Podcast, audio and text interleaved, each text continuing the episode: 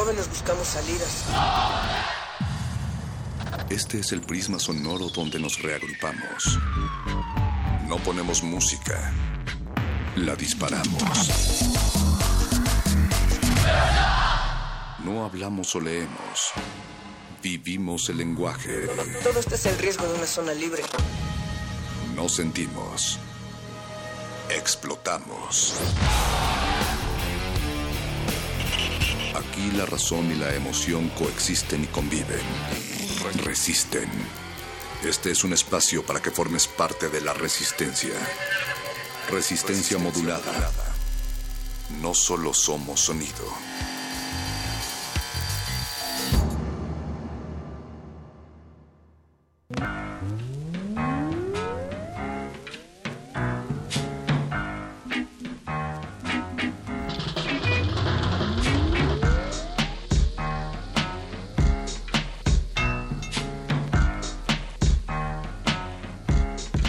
Veces llega un punto en el que las líneas empiezan a desvanecerse, en donde ya no sabemos si somos nosotros quienes hacemos la resistencia o si es la resistencia la que nos hace a nosotros, pero de lo que sí estamos bien seguros es que hoy, esta noche seguimos vivos y si sobrevivimos será borrándonos, desconfiados, permanentes y siempre soñando, boca a boca, micrófono a micrófono y queremos quedarnos en voz. Natalia Luna, buenas noches. Buenas noches, perro muchacho. Buenas noches, Resistencia. Gracias al equipo del otro lado del cristal. Esta noche está en la producción ejecutiva Mónica Sorrosa, también Oscar Sánchez. El y, Voice. Ajá, anda por ahí también Iván. En fin, todo el equipo listo en esa nave que conduce el señor Agustín Mulia mientras se toma un cafecito. También a Alba Martínez en continuidad. Saludos del otro lado del eh, protocristal. Natalia Sí. Luna, pues si fuera esta la última noche en la Tierra, ¿qué harías? Haría una convocatoria para la última cena, perro muchacho. ¿Para la última cena? Sí, Ah, mira, sería la primera vez que invitarías la pizza, eso me gusta. sí, también, entre otras cosas. El último 7 de noviembre del 2016, vayan pensando qué es lo que harían. ¿Tú qué harías, perro? Yo estaría haciendo exactamente lo mismo que estoy haciendo ahorita, pensando en quién va a ganar la elección de mañana. Mm. Y sería bueno porque habría un empate técnico. Esta noche, como todos los lunes, tenemos Casta Puma. Eh, nos acompañará Edgar Vergara, él es titular en el Programa Universitario de Investigación en Salud en la UNAM. Y, recuerden que esta sección siempre llega los lunes para darles las buenas nuevas y sobre todo eh, en el sentido de todos los proyectos que se gestan en torno a la UNAM o de egresados de la UNAM. Así es que si ustedes conocen de uno y quieren compartirlo con nosotros y que estén aquí en estos micrófonos de resistencia modulada, escríbanos a contacto arroba resistenciamodulada.com y también, por supuesto, eh, tendremos uno de los festivales que justo pone en contacto a gran parte de la comunidad universitaria. Se llama En Contacto Contigo. También estarán aquí para hablarnos de qué va este año. También es lunes de literatura y galletas con el gordo y el flaco de las letras. Ellos estarán hablando en unos momentos más acerca del fracaso. Anda, así nada más este que fue plasmado en textos y en la vida de muchos escritores y de ello hablarán. Y después la sección de música, cultivo de ejercios, tendrán eh, amigos de Fascinoma MX para platicar de los detalles de este festival que realmente promete un cierre de año muy especial, perro. Promete un, cierre de año bastante especial, por eso se están poniendo a dobletear. También van a estar con los amigos de Ars Futura. Recuerden que Resistencia Modulada ha estado presente en Ars Futura desde el año pasado, me parece. Van a estar platicando con Damián Portugal y el multiinstrumental multiinstrumentista Huitzilin Sánchez, músicos que van a participar este próximo fin de semana en ese festival Ars Futura. Mucha música y para cerrar con sonidos de oro en el playlist. Eh, estará tripulado al son de rolas curadas por Ali Guagua y Mónica Sorrosa también, así es que quédense pendientes. Esta resistencia se va con ustedes hasta la medianoche, perro. Hasta la medianoche Así nos vamos. se les va a ir como agua. Mientras tanto, ¿qué te parece si vamos a escuchar algo de música, Natalia? Esto se lo dedicamos a Yesua, porque estaba muy emocionado de que fuéramos a poner a Lee Perry y Matt Professor. La canción se llama Madman Dubwise y seguimos en resistencia modulada.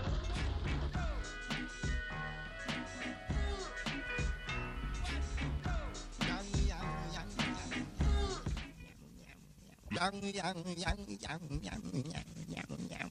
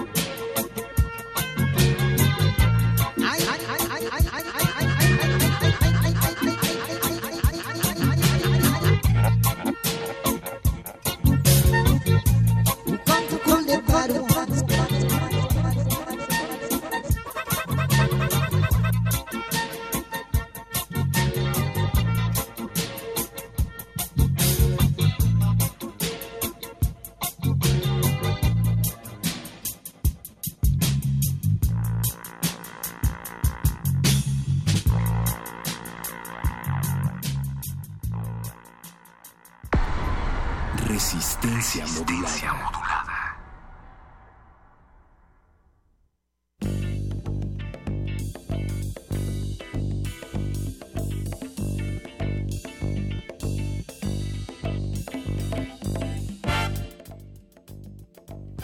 Y con mucho groove lleva la sección ahora de Casta Puma en resistencia modulada como cada lunes y nos da mucho gusto recibir en estos micrófonos a través de la línea telefónica precisamente a nuestro invitado Edgar Vergara. Él es médico, cirujano y doctor en ciencias bioquímicas, egresado por supuesto de nuestra máxima casa de estudios y su trabajo de investigación lo realiza en la Facultad de Química de la UNAM, también participa en Puentes como conductor de Terraplana, que es un programa de divulgación científica.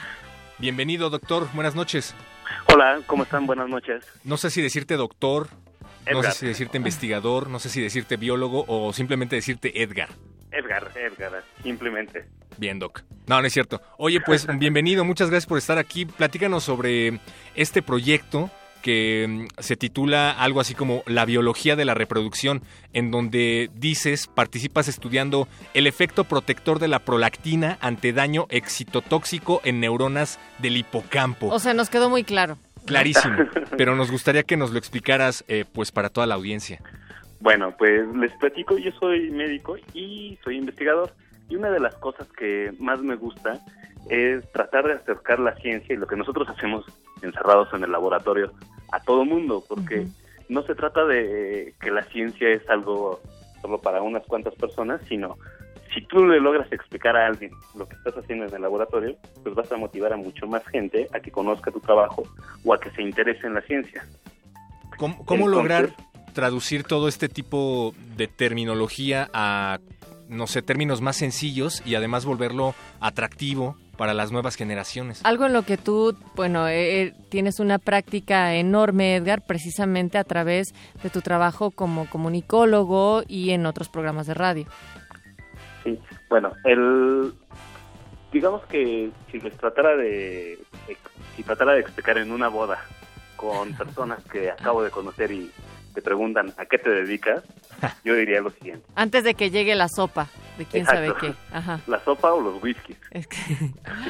Pero bueno, yo les diría que el, la prolactina es una hormona que se produce en la hipófisis, que está en el cerebro, y esta hormona estaba relacionada principalmente con la lactancia y el desarrollo de la glándula mamaria. En los últimos años, eh, estoy hablando de los últimos 20 años, se descubrió que esta hormona tiene muchas funciones en el cerebro y una de estas funciones son el preparar el cerebro de las madres para cuidar a la cría, el mejorar su orientación, mejorar su aprendizaje y hacerlas más resistente al daño excitotóxico. El daño excitotóxico es el daño que está relacionado con algunas enfermedades como epilepsia, como traumatismo craneoencefálico, como esclerosis lateral, es decir, la prolactina, además de preparar a la madre para alimentar a sus crías, las ayuda a proteger su cerebro para que así la, la madre pueda brindarle un mejor cuidado a las crías. Eso es lo que la traducción del proyecto de investigación que yo estoy desarrollando en el laboratorio de la Facultad de Química. Edgar, y precisamente cuando nos lo explicas así entendemos la gran importancia y cómo a cualquiera de nosotros nos podría interesar, pero también em, nos gustaría saber en este proyecto de investigación que desarrollan, cómo lo pueden lanzar, es decir, cómo se puede poner en práctica y que salga no solamente del laboratorio hacia micrófonos, hacia el entendimiento, sino en un, no sé, digamos, en un plan de salud. Ah, ok. Bueno, ahorita estamos en una de las primeras etapas de proyecto de investigación, que es encontrar cómo es que la prolactina eh, señaliza a las células dentro del cerebro para mejorar su capacidad de aprendizaje, para establecer más conexiones neuronales y para activar mecanismos de defensa.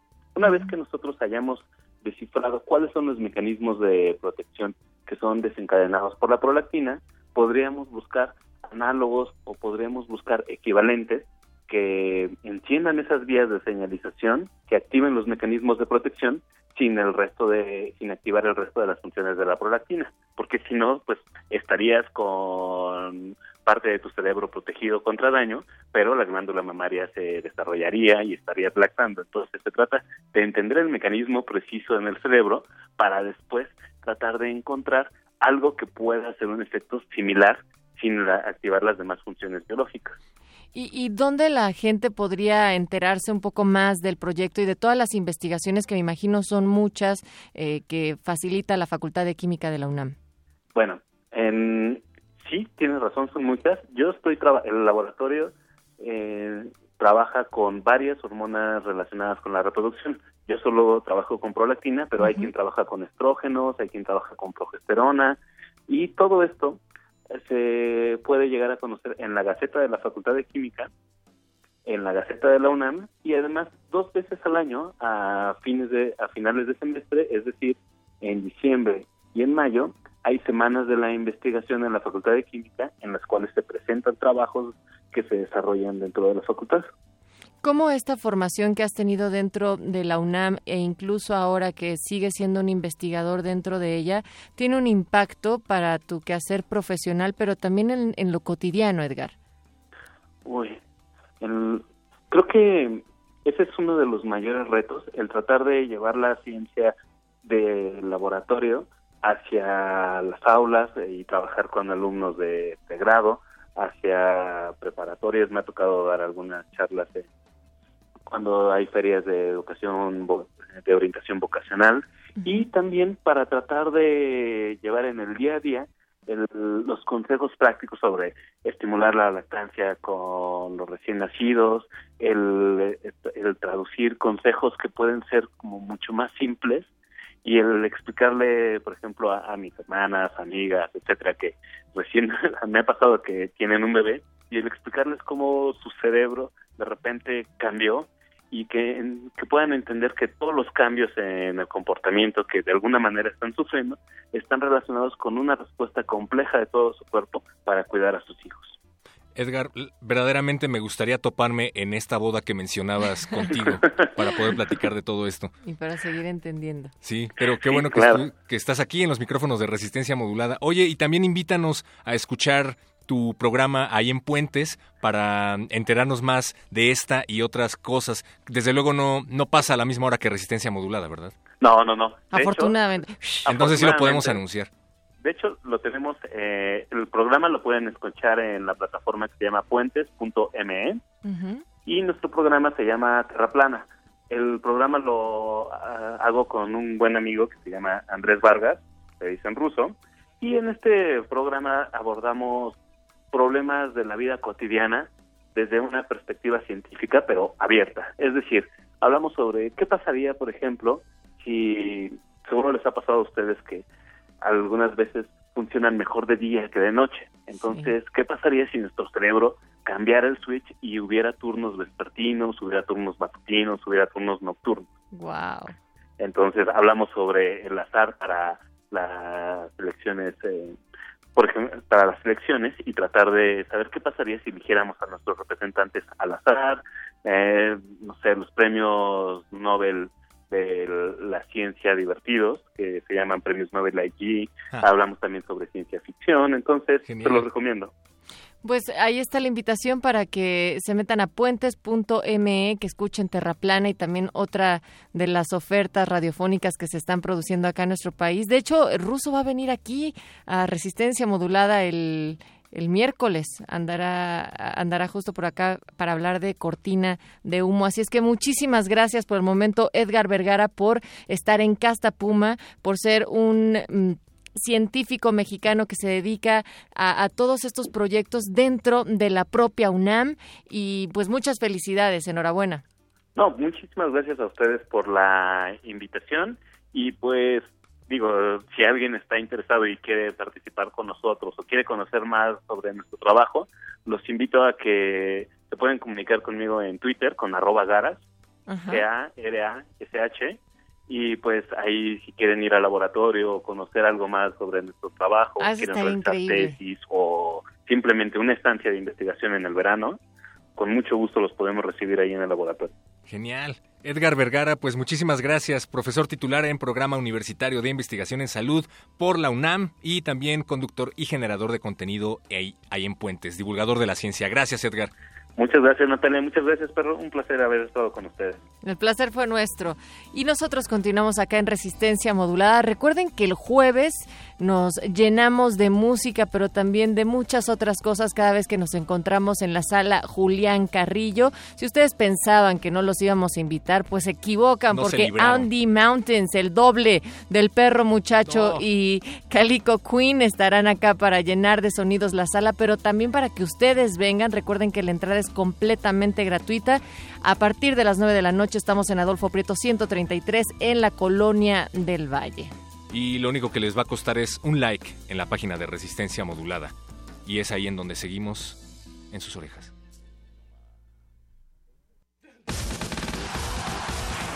La información difundida sobre la llamada Casa Blanca causó gran indignación. Por eso, con toda humildad les pido perdón. Les reitero mi sincera y profunda disculpa.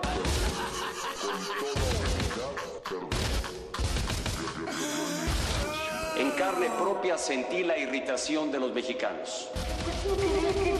Con toda humildad les pido perdón. Muchas gracias. Muchas gracias. Muchas gracias. Muchas gracias. Muchas gracias. Resistencia modulada.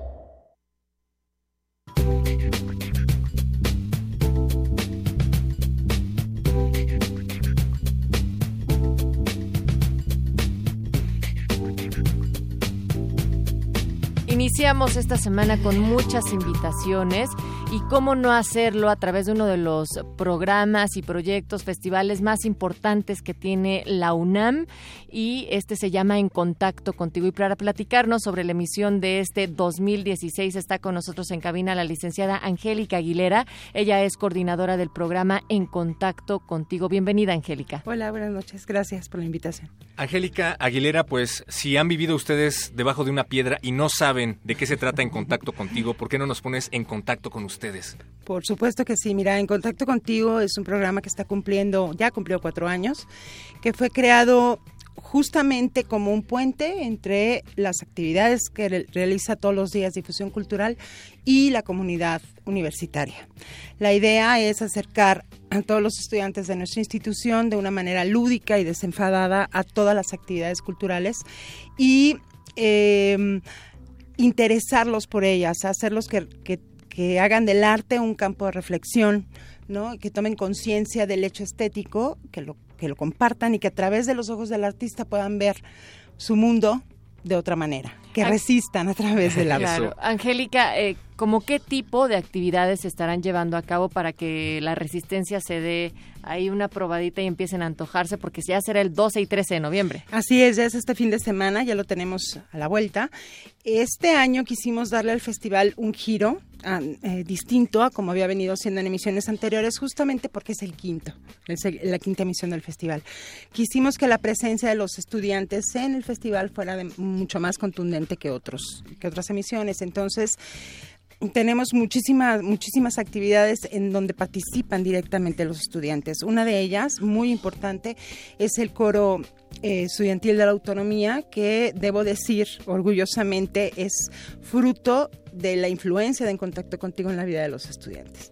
Eh, fue concebido por una alumna que se inscribió en Contacto Contigo en la preparatoria y que, eh, influida por el programa, decidió estudiar gestión cultural y nos propuso la idea, la, nos hizo la propuesta de crear un coro que está integrado por 160 alumnos y que van a ser dirigidos en esta ocasión por Gerardo Rabagón y nada, más ni nada menos con justamente música de resistencia. Vamos a tener arreglos de Bob Marley, de muchos compositores latinoamericanos, ingleses, ¿no? este, con eh, arreglos orquestales de Josefa de Velasco, con dos conciertos en la explanada del Centro Cultural Universitario, en un foro que llamamos Foro Danza en donde además estará llevando a cabo durante todo el día eh, el Flamenco Fest que incluye también muestras, muestras estudiantiles.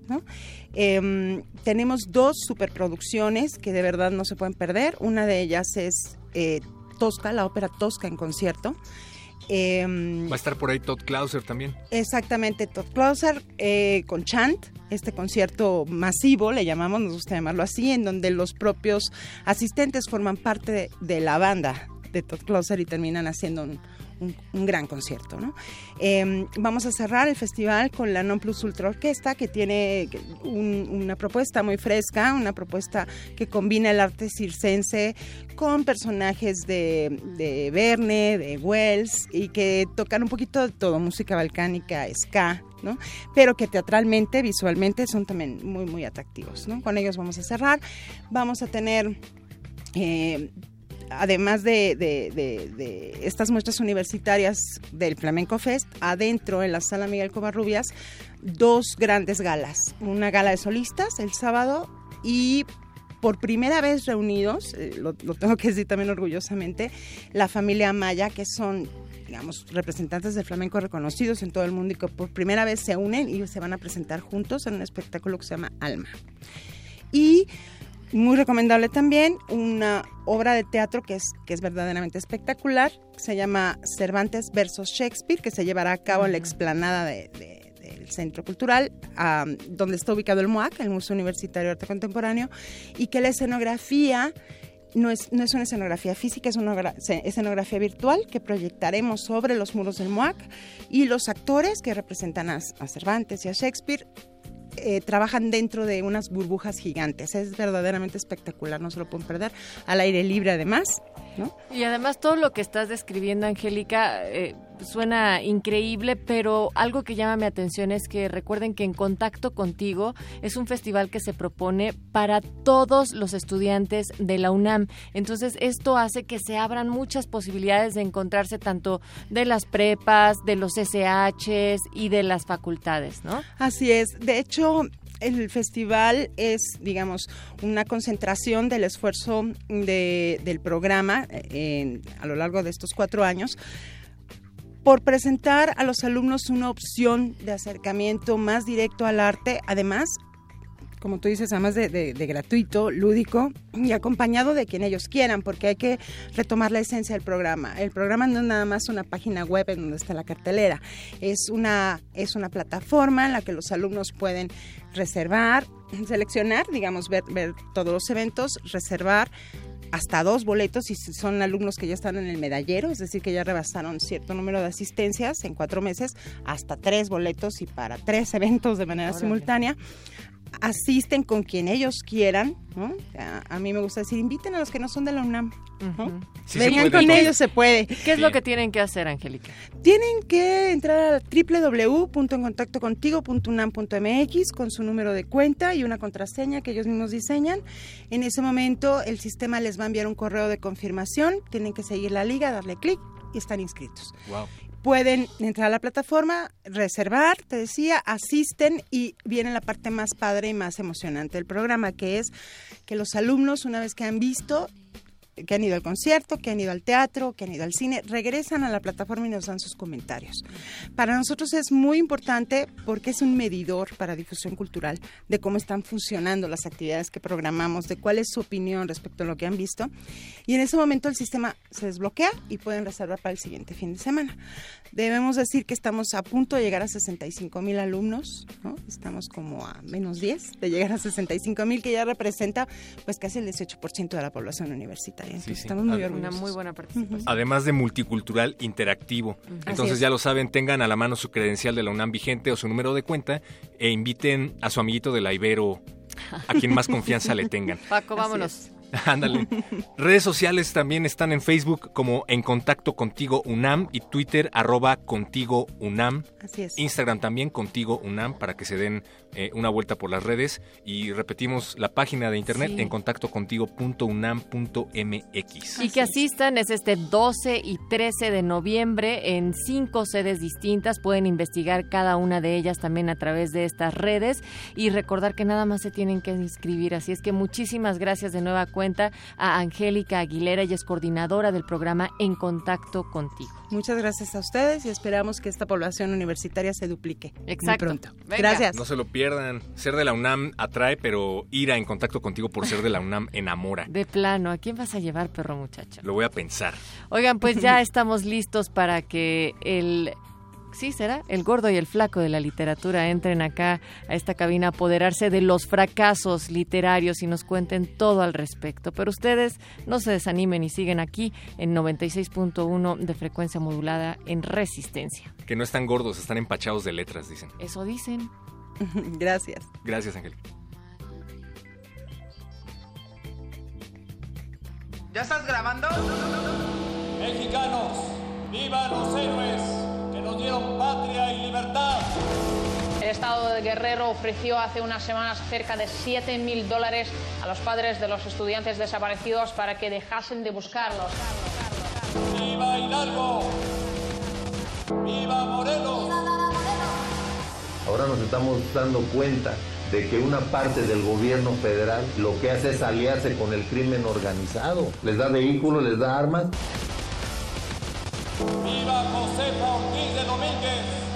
¡Viva Allende! Este día hemos creado la mejor democracia del mundo vulgar.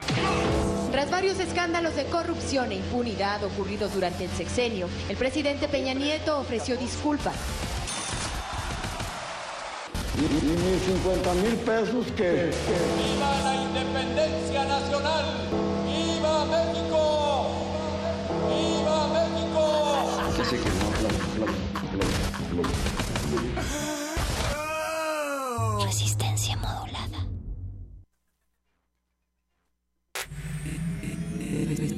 Resistencia modulada.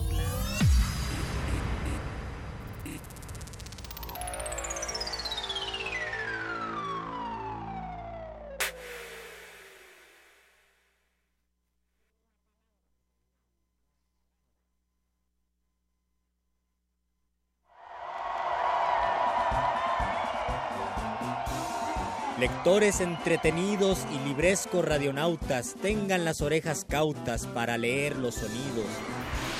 Aquí están los contenidos del mago que nos hechiza y el panadero utiliza con destreza pertinaz.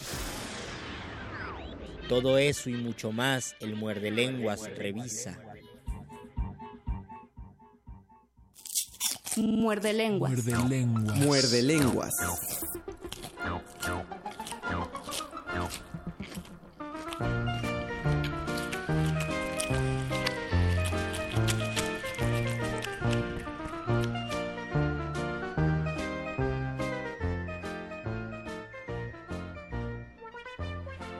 He cometido el peor de los pecados que un hombre puede cometer. No he sido feliz. Que los glaciares del olvido me arrastren y me pierdan, despiadados. Mis padres me engendraron para el juego arriesgado y hermoso de la vida, para la tierra, el agua, el aire, el fuego. Los defraudé. No fui feliz. Cumplida no fue su joven voluntad. Mi mente se aplicó a las simétricas porfías del arte que entretejen aderías. Me legaron valor. No fui valiente. No me abandona. Siempre está a mi lado. La sombra de haber sido un desdichado. Muerde.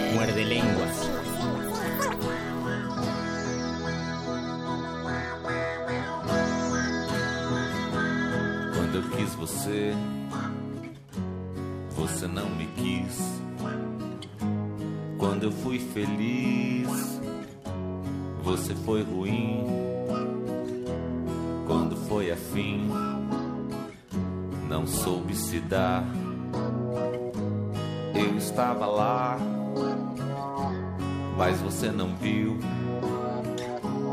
Tá fazendo frio nesse lugar onde eu já não caibo mais, onde eu já não caibo mais, onde eu já não caibo mais e já não caibo em mim.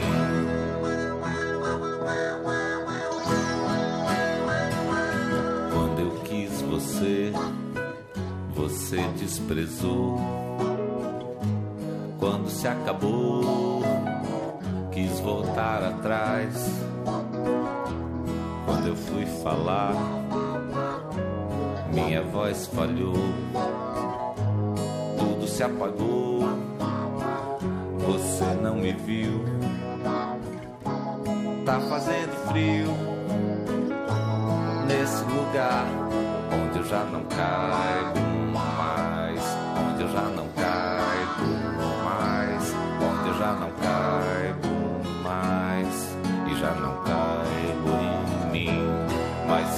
me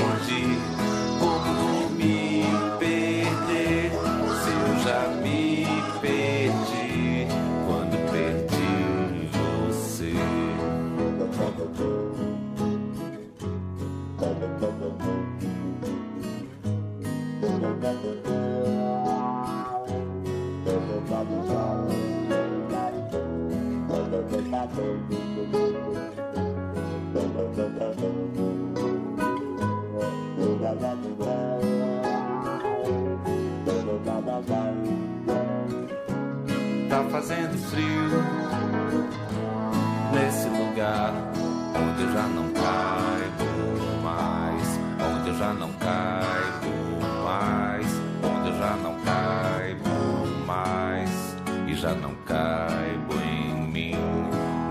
Mas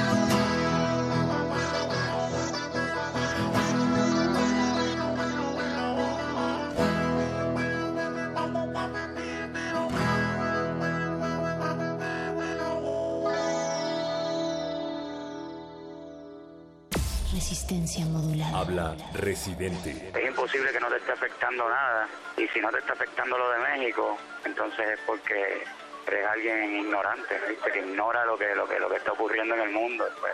Y gracias a todos los estudiantes. Eh, siempre, siempre han estado presentes y ustedes son fundamentales para el desarrollo de su país. Es importante. Eh, la UNAM es especial. Un saludo a Resistencia Modulada de parte de PN de Calle 13. Residente. 24 meses en la trinchera de tus oídos. Resistencia modulada. De lunes a jueves de las 21 a las 0 horas. Viernes de las 22 a las 0 horas. Por el 96.1 de FM. Radio UNAM. Muerde, muerde, muerde. Muerde lenguas. Muerde lenguas.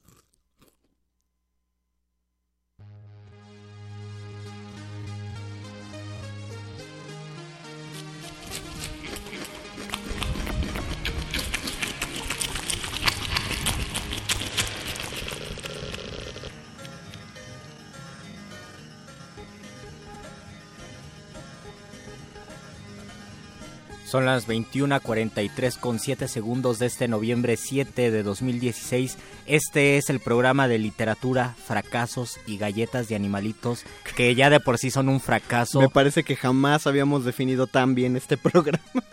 Me parece muy bien y me parece que todos los errores ahora tienen una validez porque vamos a hablar de los fracasos, los fracasos en la literatura y los fracasos en la vida y tal vez los fracasos en los personajes. Hablemos del fracaso también en el arte, del fracaso, porque creo que cualquier persona que se ha dedicado a lo que sea, cualquier persona que se haya arriesgado a vivir, ha fracasado más de una vez, me parece, en la vida. Es un camino definitivamente de fracasos y gracias a esos fracasos es que puedes tener éxito en algunas eh, en algunos libros, pero muchísimos se pierden en el olvido y entonces es un fracaso total y no nos llegan esas personas. Voy a fracasar en la locución y voy a usar un gerundio, siendo las 21 horas con 44 Oh. minutos.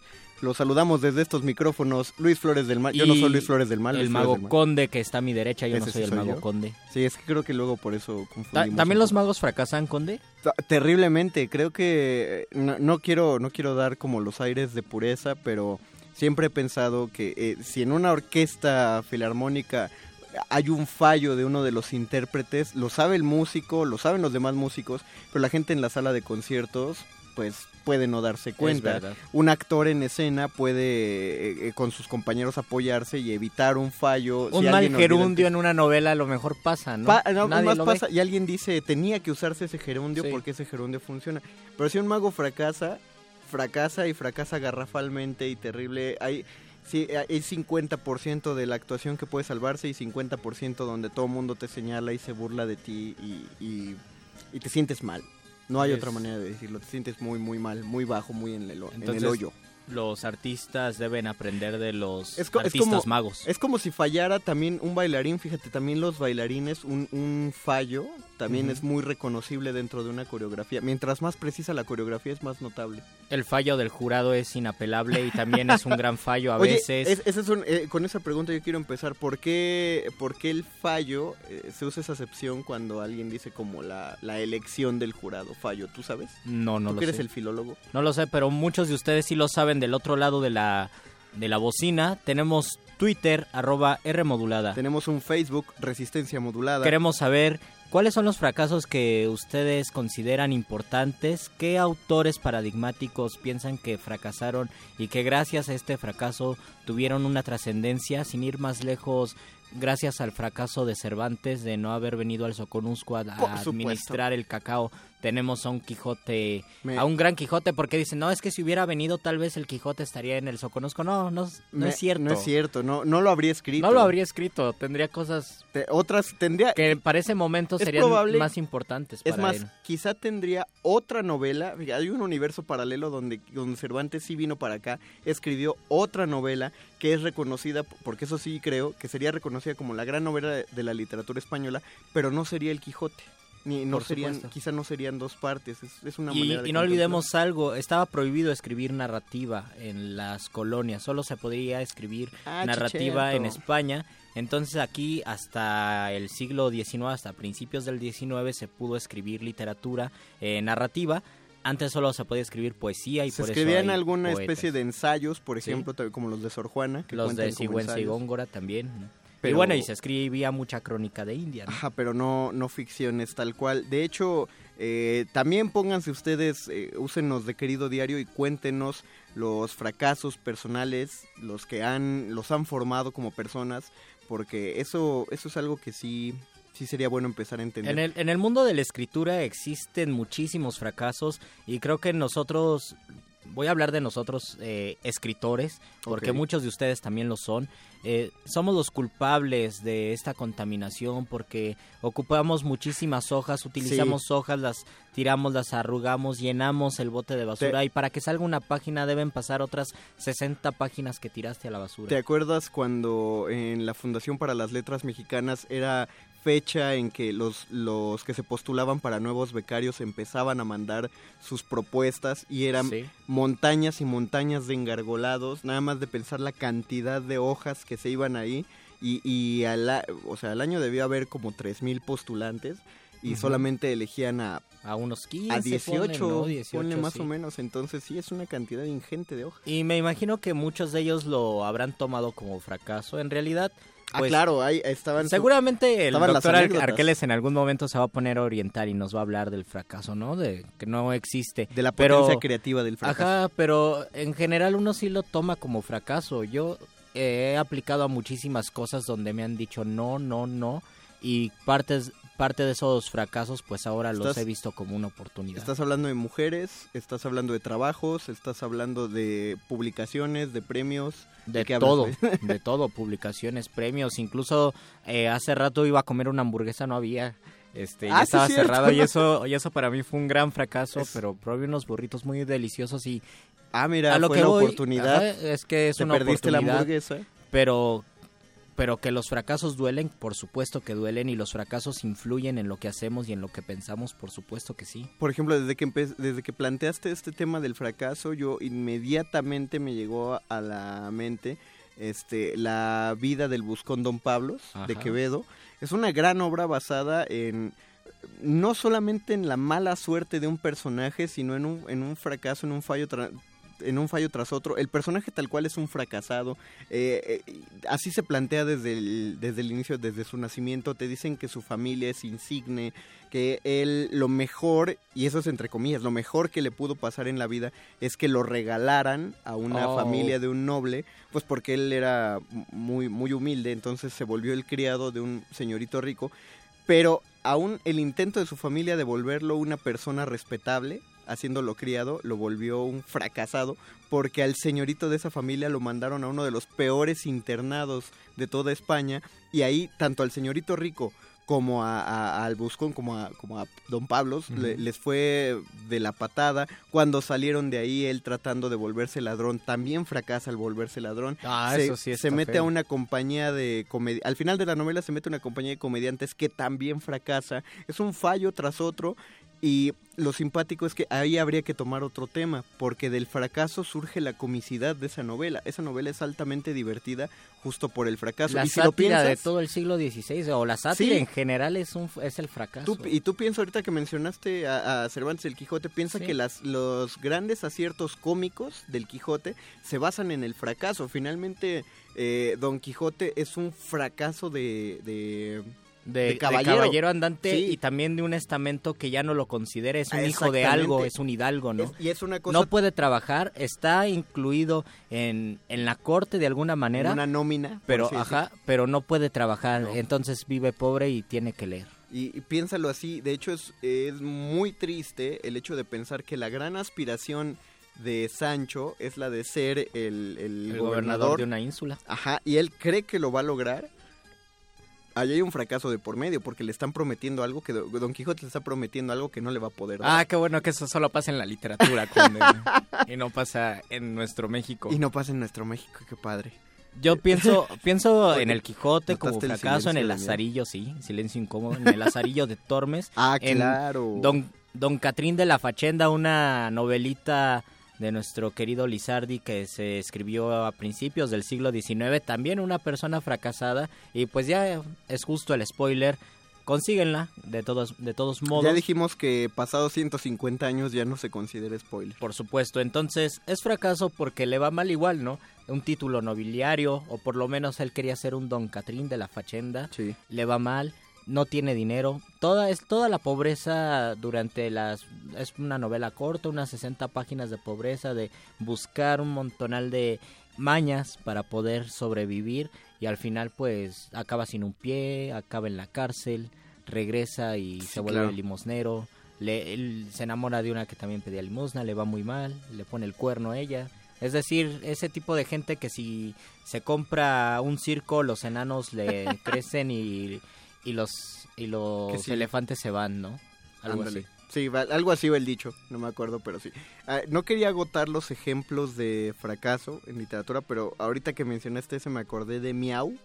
Ah, sí. Así se llama, no de, no de Mauricio Orduña. Que, le decimos miau. No, no, no, de la novela Miau, porque es eh, una, una familia que, bueno, la novela se llama así porque dicen que la familia tiene cara de gato y al, al padre de familia todo le sale mal, todo le va mal en la vida, eh, ninguno de sus negocios prospera y al, hacia el final, otro spoiler, no son 150 años, pero qué diantres, eh, hacia el final de la novela el, el padre se va a suicidar y piensa, no, pues no me voy a matar porque todo me sale mal, nada, nada me sale bien.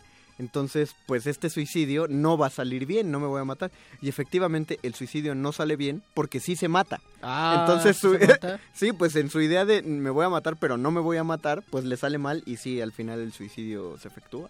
Oh, qué terrible. Sí, es, es- una noche para estarnos deprimiendo, para que nos cuenten ustedes. Yo, para que nos cuenten sus fracasos y las anécdotas de escritores de fracasos. Yo pensaba en una pensaba en una en este dicho del circo porque así empieza una de las canciones que más me gustan de nuestro querido Joaquín Sabina. Por favor, Joaquín, tú no te mueras. Por Y- favor, no, no, no sigas a Juanga. Por favor, no, no hagas la, la Juan Gabrielada. Eh, O caerte en el escenario. Esa es la Juan Por Gabrielada. favor, no Saludos a Pacho tampoco. Raspi que ya la hizo. Ah, también ahí está el video. Pues vamos a escuchar Vinagre y Rosas y regresamos. Yo, yo creo que eh, podemos podemos esperar un poquito, vamos a vamos a hilar esa, esa canción con nuestra nuestra próxima conexión con AM. Ah, muy bien. O sea, solamente vamos aquí a, a hacer una, una serie de puntualizaciones al respecto. Mm, creo que no podríamos hablar, por ejemplo, de, de ningún proyecto, cualquier cosa que se te ocurra, sin hablar de que hubo un proyecto previo de fracaso. Pero no quiero Todos, que, todas las grandes obras. pero no quiero que suene como Ajá. como Paulo Coelesco, de que síguete esforzando, o sea, todo va hacia mejor, no, sino Más bien ahí, ¿Cómo te lo ahí suena, o sea, son, son verdades fundamentales que puede decirla Paulo Coelho, pero en realidad todos las sentimos y todos la- las vivimos, ¿no? Ah. Independientemente de ese, de ese horizonte de recepción, es algo cierto que ocurre el fracaso y la vuelta de hoja a ese fracaso, ¿no? El ejemplo es tal vez 100 años de soledad que se la que le dijeron a García Márquez que no en un editorial y después se dieron topes en la cabeza porque no supieron leerla, ¿no? habría que eh, no, pues yo creo que sí. no, es que eh, Una de ellas es esa, ¿no? No, es que Pero me- me- toda gran obra tuvo un no al principio. me quedé pensando en que también hubiéramos empezado primero por definir en sí qué es fracasar, porque un fracaso creo que es va más allá de un fallo simplemente o de algo pues, que no salió. Va más allá de un no, va más o allá sea, de si un tu, visto. si tu gelatina no cuajó, eso no es un fracaso, a menos que estés en un punto de tu vida donde de plano sientes que no puedes hacer nada y te pones a hacer gelatinas a ver si salen. Yo conozco mucha gente que fracaso. dice algo, que tuitea cosas como, ay, no había zapatos del color que me gusta, Diosito, llévame, he fracasado. ¿no? Sí, o sea, son problemas, lo que marcan como problemas del primer mundo, pero es que es tan subjetivo como la, la noción de éxito. Exacto. Eh, ahorita, eh, bueno, en estos tiempos se echa mucha carrilla a- hacia el mundo, los llamados godines, menosprecia el trabajo de oficina, por así decirlo. Eh, y sí, como para algunos el trabajo de oficina puede resultar una tumba en vida, o sea, hay gente que de plano se pudre si está ahí más Para de una algunos semana. es el fracaso. El Para algunos es un gran fracaso, para otros es un éxito. Y, y ahí está la cosa, ¿no? No habría por qué meter a todos en la- todos los huevos en la misma canasta, porque no podrías decir que toda la gente que, que no puedes decir que terminaron en una oficina, porque hay gente que quería estar en una oficina, que llegó, su ideal era estar en una oficina y empezar a, a subir. Hay gente que le gusta comer en topper, hay gente que le gusta usar este corbata todos los días y viernes casual. de irse de pants. No, y además hay gente que le gusta convivir en esos ambientes, ¿no? Y me parece también que es el otro lado del mundo godín que nosotros pues no podemos percibir si no nos gusta ese mundo. Pero es, es un exceso de soberbia el pensar que el éxito está fuera de una oficina, por así decirlo, porque cada quien tiene su noción. Hay gente que el éxito en la vida va a llegar si agarra una mochila y se va a viajar por el mundo. Hay gente que no quiere viajar por el mundo. Eh, Shakespeare nunca conoció otro país más allá de Inglaterra y a, pesar de eso se podía imaginar todos los países y no puedes decir que fue un fracaso. Eh, dicen, dicen que Juan José Tablada nunca salió de México. Él pues introdujo el haiku y no solo en México, en Latinoamérica, incluso en Norteamérica. Fue el primer escritor de haiku y del de, de transmisor de la cultura japonesa y no se sabe o nadie tiene documentado si viajó a Japón, entonces se corre el rumor que no. Pero probablemente no. No, probablemente no fue a Japón, no, era difícil, no. era a principios del siglo XX, tiempo de la revolución, el porfiriato, sí, ir a Estados Unidos, no sé, era difícil. Bueno, y ponle, hablaban japonés. Ajá. Fíjate. Ahora irse, él no. ahora irse a Japón, pues nada más de lejitos, ¿no? Y ni siquiera había internet como para decir, ah, sí, este, ahí es, hay una manera, hay una manera de conocer el idioma, conocer la, la cultura, me distraigo porque... Es que Paco de Pablo Paco no, no dice... considera que nuestro programa esté saliendo, piensa que somos un fracaso. Lo somos, Paquito de Pablo, de una u otra manera somos un fracaso. Tú, tú eres un fracaso de persona lacia, por ejemplo. de tu cabello lacio es un fracaso como cabello lacio. Pero siempre Ahí... eres no un fracaso, un exitoso pintando árboles felices, Paco de Pablo. Te, tú puedes hacer lo que quieras en tu mundo feliz, Paco de Pablo. Ahí habría que pensar, y ya lo vamos a dejar abierto para ahora sí hacer la intervención después de la canción. ¿Sí? que ya presentaste, que por mucho tiempo se ha hablado de qué es el éxito en la literatura. Y claro, yo no digo que los que todos los premios estén vendidos, regalados, que haya mafia. Yo no creo, yo creo que hay mucha gente eh, muy talentosa que sí es reconocida con premios de literatura.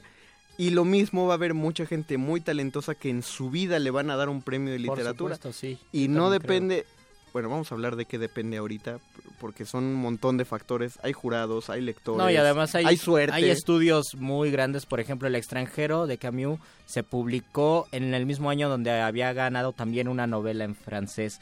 Y la novela tuvo éxito los primeros cinco años, El extranjero no, pero ahora se sigue leyendo El extranjero de Camus y esa novela se perdió y ya no se vende más. Ya sabe a dónde vamos, querido Radio Escucha. El que ría el último ría mejor. A todas esas historias de los artistas que no fueron reconocidos en su tiempo, de la gente que eh, les llegaron a decir que estaban locos, que eran un fracaso, como Paquito de Pablo nos acaba de decir a nosotros, pero que trascendieron a la posteridad, como seguramente están oyendo el podcast de esto en el siglo XXIV, pensando cómo les pudieron decir que ese programa era un fracaso. ¿Qué canción vamos a oír después de hacer nuestra conexión con nuestros amigos de AM, Luis? Después de conectarnos con el corazón de AM, vamos a escuchar Vinagre y Rosas de Joaquín Sabina, que ya la había presentado. Es una canción triste y de fracaso, pero es del gran Joaquín Sabina, entonces se me hace un éxito la canción o oh, paradoja. Restamos en resistencia modulada, en Muerde Lenguas, no le cambie a su radio, regresamos.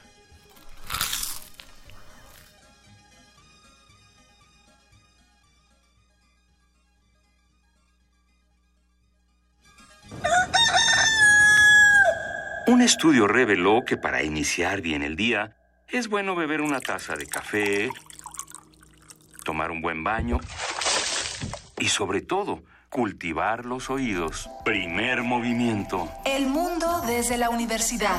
Acompaña a Luisa Iglesias, Juana Inés de Esa y Benito Taibo de lunes a viernes de 7 a 10 de la mañana por el 96.1 de FM. Radio UNAM.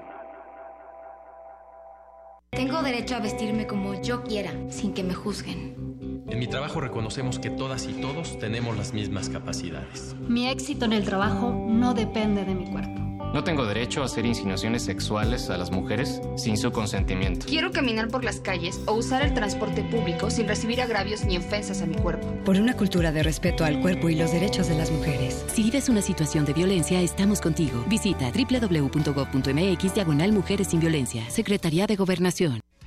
¿Necesitas difundir tus proyectos? ¿No sabes cómo aprovechar la web? Inscríbete al curso Comunicación Estratégica en Redes Sociales. Aprende a crear contenidos. Administra, crea y gestiona estrategias de promoción en la web 2.0. Informes y preregistros al 5536-9699 y al 5871-8735. Iniciamos el próximo martes 8 de noviembre. Más información en www.acatlan.unam.mx diagonal Radio UNAM. Ven, estás a unos clics de cambiar tu proyecto. Radio UNAM y la FES Acatlán invitan.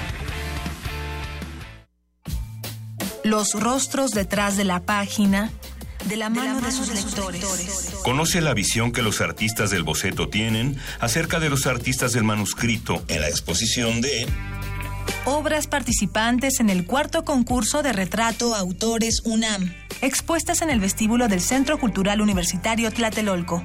Del 28 de octubre al 27 de noviembre de 2016. La entrada es libre. Invitan la Coordinación de Difusión Cultural UNAM a través de la Dirección General de Publicaciones y Fomento Editorial y el Centro Cultural Universitario Tlatelolco. muerde lenguas.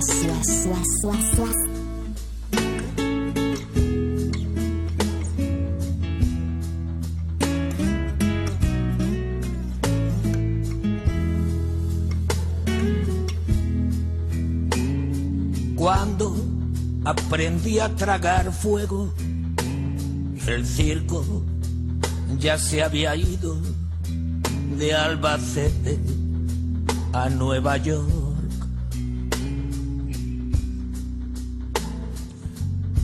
El elefante está ciego, el domador malherido. ¿Quién ha mentido, mi amor?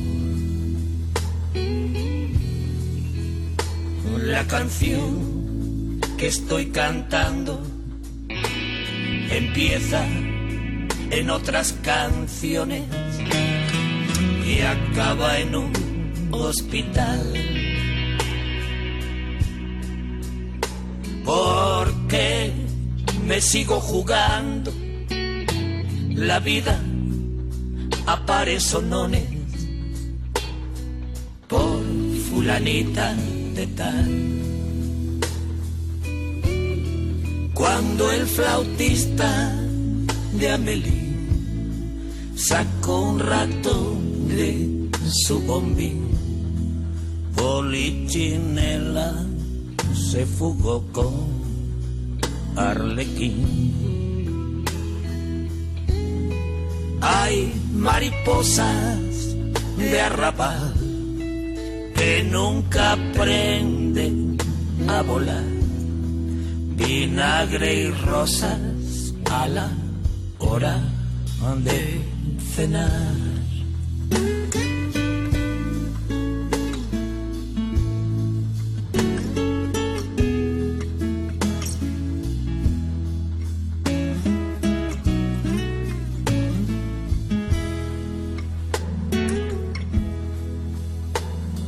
La trapecista polaca se encaprichó de un forzudo caminito de Moscú. Cambio mi oro por su alpaca, maldita ley del embudo, no valgo menos que tú. El lanzador de cuchillos por llevarse algo al bolsillo.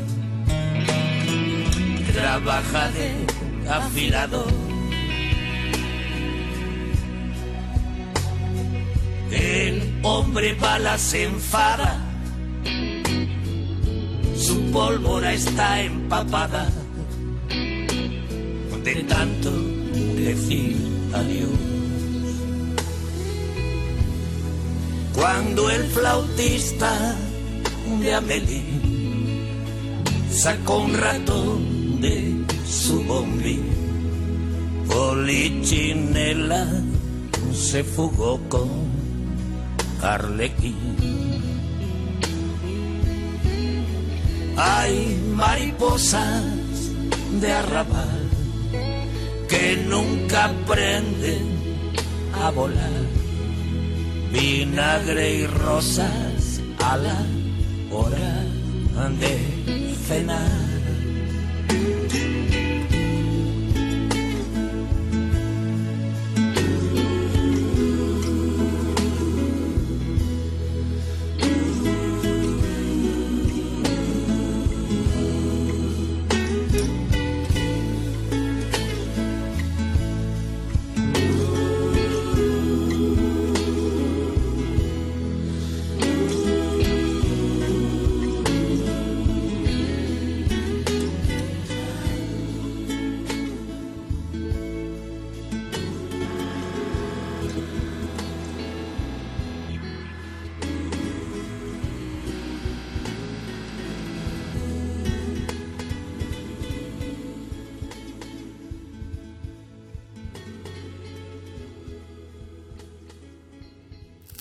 Muerde lenguas. Muerde lenguas. Muerde lenguas. Yo conocí a una persona que se clavó el único clavo que había en la ciudad, en su pie izquierdo, y le dijeron, vaya, eso sí que es tener mala suerte. ¿Eso es un texto de alguien o...? Es de Juan Gelman, sí, Ah, muy me bien. descubriste. Sí, Pero de- debe de- existir, ¿no? En algún universo. No, es que sonó muy, sonó muy poético. Ahora que está la polémica poeta, de... pero- Bueno, vamos a hablar de los premios.